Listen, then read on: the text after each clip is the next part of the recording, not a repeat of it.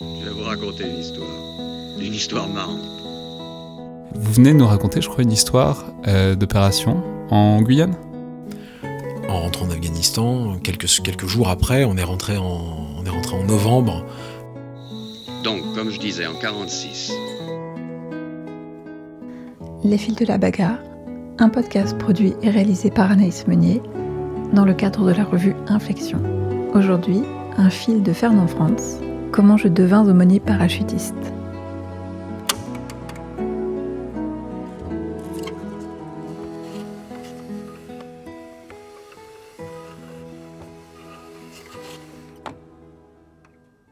La dernière sortie familiale, avant ce départ pour l'Algérie, avait été le meeting aérien international de Toulouse. Au programme figurait entre autres exhibitions un lâcher d'une centaine de parachutistes militaires. Quelle aubaine pour les enfants À ma femme, assez impressionnée, j'expliquais avec assurance qu'en somme, ce n'est rien de sensationnel, les parachutes reliés à l'avion par une ficelle s'ouvrant toujours. Le lendemain, je réglais les formalités de départ et deux jours plus tard, à la tombée de la nuit, j'atterrissais à Maison Blanche. L'aumônier de corps d'armée était venu m'accueillir à l'avion.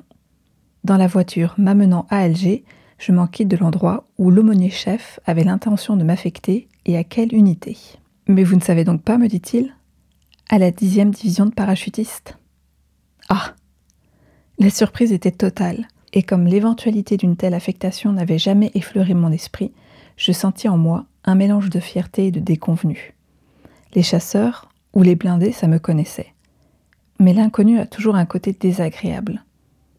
Après tout, cela n'a rien de sensationnel, avais-je dit à ma femme avec une moue de connaisseur. Mais c'était il y a quatre jours, dans l'ignorance de mon affectation. Le lendemain, présentation au général Massu, commandant de la DP. Le chef d'état-major me fait asseoir. Ce n'est pas un phraseur, c'est un soldat, il va droit au but. Monsieur l'aumônier, avez-vous l'intention de vous faire breveter? Pas de confusion possible avec un quelconque SJDG, c'est du brevet de parachutiste qu'il s'agit donc de sauter. J'avoue, mon colonel, lui dis-je, que débarqué à peine, je n'ai pas encore réfléchi à la question. Mais si c'est absolument nécessaire, ma belle assurance du terrain d'aviation de Toulouse est un peu effrangée. Le général, priant d'introduire, me voilà tiré d'embarras. Présentation, fauteuil, parole d'accueil, et déjà, le général appuie sur la gâchette. Sans doute, monsieur l'aumônier, vous serez surpris de ma question, et je m'excuse de vous la poser d'emblée, Avez-vous l'intention de vous faire breveter? Que pouvais-je dire d'autre, fût-ce bien timidement que Oui, mon général? Pouvais-je aborder mon ministère comme outsider? Impossible de me souvenir de quoi nous avons parlé ensuite. Me voilà coincé, me dis-je, et cela me trottait dans la tête.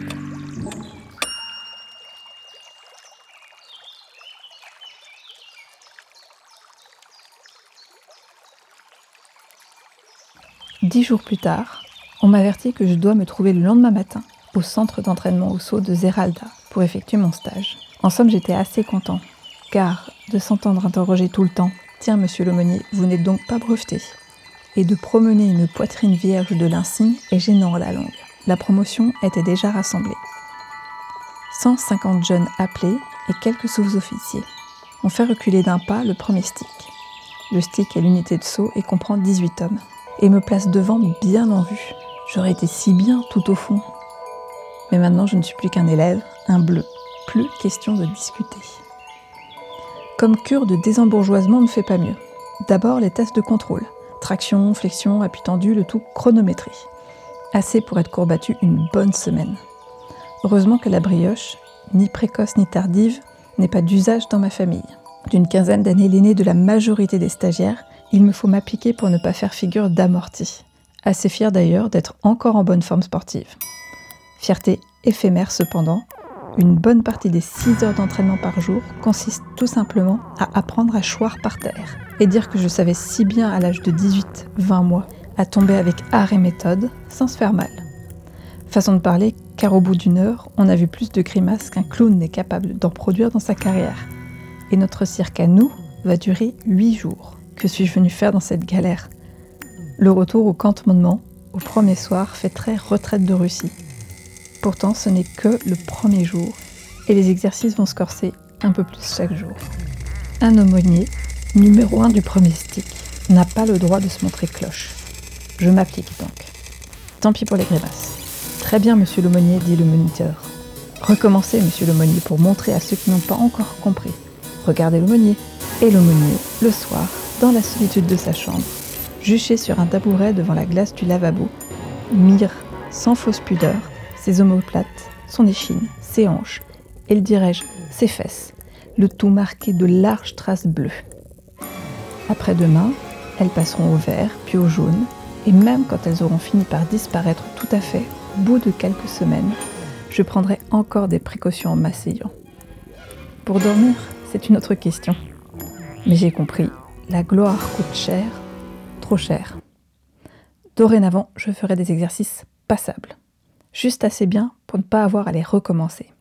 L'idée n'est pas fameuse, car dès le lendemain, je m'entends interpeller Et le père, vous pouvez faire mieux, recommencer ça.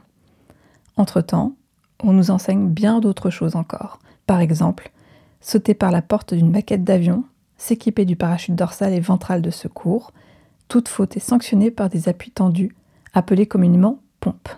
Exercice particulièrement désagréable quand on a tous les muscles endoloris. Un jour, je place mal les sangles. Aussitôt, un jeune sergent m'interpelle. Vous me ferez dix pompes. Que je suis content, ça fait quatre jours que je vous observe pour vous prendre en foot. Je pourrais dire que j'ai flanqué des pompes à un père. Le tout accompagné d'un sourire épanoui.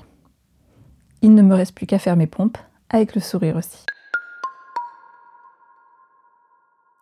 Le stop-chute semble sorti tout droit de l'arsenal du Moyen Âge. L'agré doit être habitué au choc de l'ouverture, c'est-à-dire au moment précis où le corps en chute libre est brusquement freiné par l'ouverture du parachute. Une passerelle représente l'avion.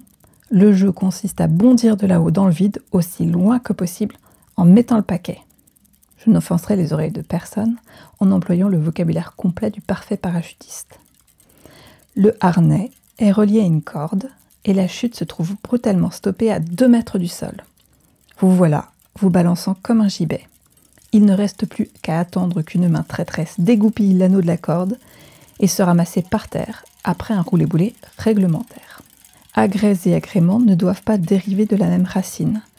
D'abord, on me fait recommencer parce que ce n'est pas bien, ensuite parce que je suis capable de mieux, et finalement pour le concours du meilleur. Vanité de vanité, que ne suis-je une croûte? La fin de l'entraînement au sol finit par arriver, plus attendu que le Messie. Vivement qu'on saute et qu'on en finisse au sol, car sauter à côté de ce qu'on vient de nous faire faire, ce ne doit être rien de sensationnel. On ferait n'importe quoi pour ne plus se taper le postérieur par terre, fût-ce avec art, en posant la fesse droite à 20 cm de la pointe du pied droit, je dis bien du pied droit, et en roulant sur l'échine et l'épaule gauche. Le matériel est de toute sécurité. On nous l'a montré sous toutes les coutures pour nous mettre en confiance. Comme je ne suis pas gros, d'aucuns se demandent s'il ne faudrait pas me lester un peu, des fois que l'aumônier croirait que c'est arrivé et monterait tout droit au ciel au lieu de descendre. Le dernier après-midi fait un peu veillée funèbre. Les moniteurs nous racontent tous les accidents survenus ces dernières années, nous parlent de ceux qui se sont payés le tapis, en nous expliquant les fautes ou les imprudences commises. Et maintenant, couchez-vous et tâchez de dormir. Que c'est bien dit. Quelle délivrance à 3 heures du matin, quand le réveil consent enfin à sonner. C'est peut-être quand même une chose sensationnelle que de sauter en parachute. À 4 heures du matin, la file des camions s'enfonce dans la nuit. Il fait frais et sommeil. Une certaine angoisse gigote à hauteur de la ceinture. Théoriquement, nous devrions chanter. À 5 heures, nous débarquons à l'aérodrome de Blida, et tandis que l'horizon se teinte de grisaille, c'est la perception des parachutes. Équipement d'essai, déséquipez-vous, formez les faisceaux. Et c'est l'attente. Attente cent fois plus cruelle que tout ce qu'on a pu connaître dans une salle d'attente de dentiste. Le jour se lève lentement et les joues roses des gars de 20 ans sont plutôt grises ce matin. Je crâne, mais je dois être aussi terreux que tous. Déjà, on devine qu'un tel va se dégonfler dans l'avion. Pour moi, pas de problème. Numéro 1 du premier stick, c'est-à-dire sautant le premier et aumônier de surcroît, pas question de flancher. D'abord, il faut attendre les avions. Ensuite, que le vent se calme un peu, C'est là que se placent les trois ou quatre pipis de la peur. Équipez-vous Les gestes sont beaucoup moins assurés qu'à l'entraînement. Vérification des équipements par les moniteurs et embarquement dans les Nord 2501. Qu'on est mal à l'aise, l'estomac comprimé entre le dorsal et le ventral. Nini chien, 100 fois rebâché dans la maquette de l'avion, ne veut décidément pas franchir la gorge. Il y a comme un défaut. D'ailleurs, le bruit de l'avion est tel qu'on ne s'entend pas soi-même. En face de moi et à côté de moi, deux trous béants par lesquels arbres et maisons deviennent des jouets. Je ne peux décidément fixer tout le temps le fond de la carlingue. On pourrait croire que je suis mal à l'aise. Au virage de l'avion, les carrés de vigne, pareils à des mouchoirs de poche, se mettent à filer à toute allure. Les moniteurs nous examinent avec un petit air amusé. Le petit sergent fait le clown pour nous distraire. C'est bien gentil, mais le public reste de glace. Que c'est long, et toujours ces deux grands trous par lesquels il va falloir passer. J'en suis écœurée, pourvu que mon estomac se tienne tranquille. Les beaux principes sur l'aumônier près des hommes en toutes circonstances, etc. C'est bien beau, vu de loin. Enfin le signal debout, accroché, la sangle d'ouverture à un câble dans l'avion, et attendez d'être au-dessus de la DZ, Tropping Zone, zone de largage. On met le premier en position de saut devant la porte. Et le premier, hélas, c'est moi. 400 mètres de vide à mes pieds. C'est affreux. Les entrailles font des nœuds à la douzaine et toujours pas de go accompagné d'une tape sur l'épaule.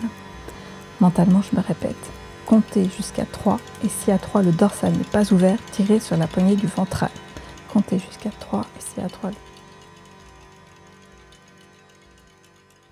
Je ne me souviens que d'une sensation assez curieuse, de vide, qui ne semblait pas vouloir en finir. Quand enfin j'ai songé à compter, j'étais subitement immobilisée, envahie par un sentiment d'immense paix, un peu comme on se représente la félicité éternelle. Que c'est beau cette corolle épanouie au-dessus de sa tête et qui se détache sur le ciel bleu.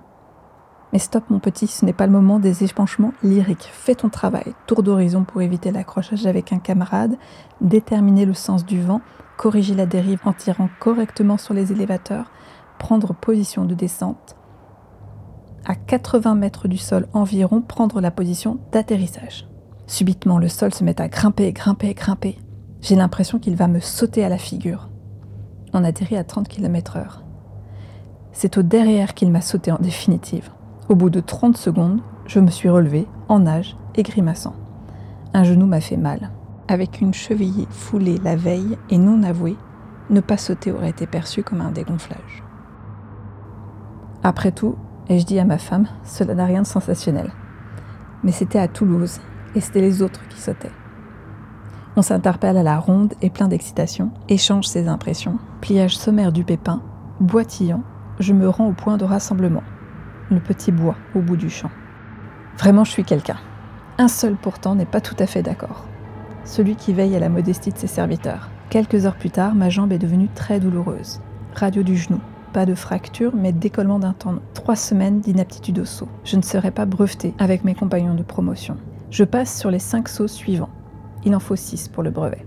On s'habitue à tout et arrive même à prendre du plaisir aux choses les plus extravagantes. Non, vraiment, sauter en parachute n'a rien de tellement sensationnel.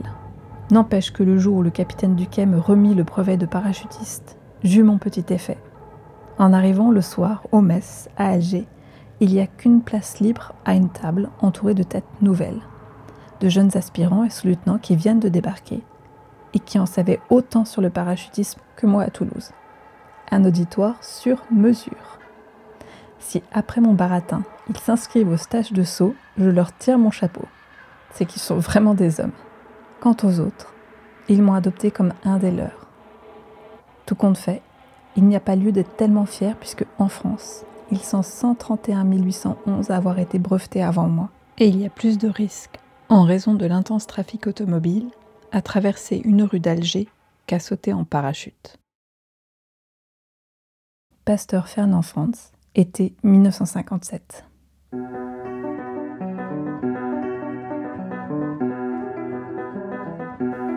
Encore merci pour ce texte au pasteur Fernand France et un grand merci à Nelly Butel pour avoir permis ce témoignage. Et à très bientôt pour un nouvel épisode des fils de la bagarre, le podcast de la revue Inflexion.